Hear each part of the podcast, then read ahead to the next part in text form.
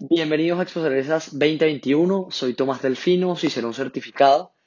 Y en este podcast vamos a estar hablando de los ingredientes con los cuales se hace la cerveza. En esta edición nos vamos a enfocar en el lúpulo. El lúpulo es una planta que crece en forma de enredadera y nos entrega una flor, la cual utilizamos como ingrediente en el proceso de producción. Esta planta requiere unas condiciones muy específicas para poder crecer. Estas condiciones son horas de luz al día, temperatura y humedad.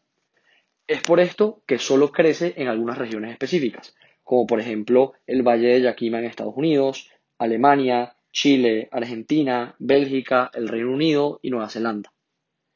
Este ingrediente aporta principalmente amargor, sabor y aroma en la cerveza.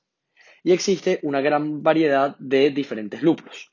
Dependiendo del tipo de lúpulo que utilicemos y el origen de este lúpulo, vamos a describirlo con diferentes notas en cuanto a sabor y aroma.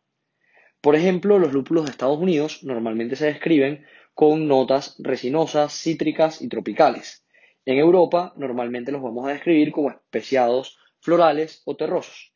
Y en Australia y Nueva Zelanda normalmente van a dar notas de frutas tropicales.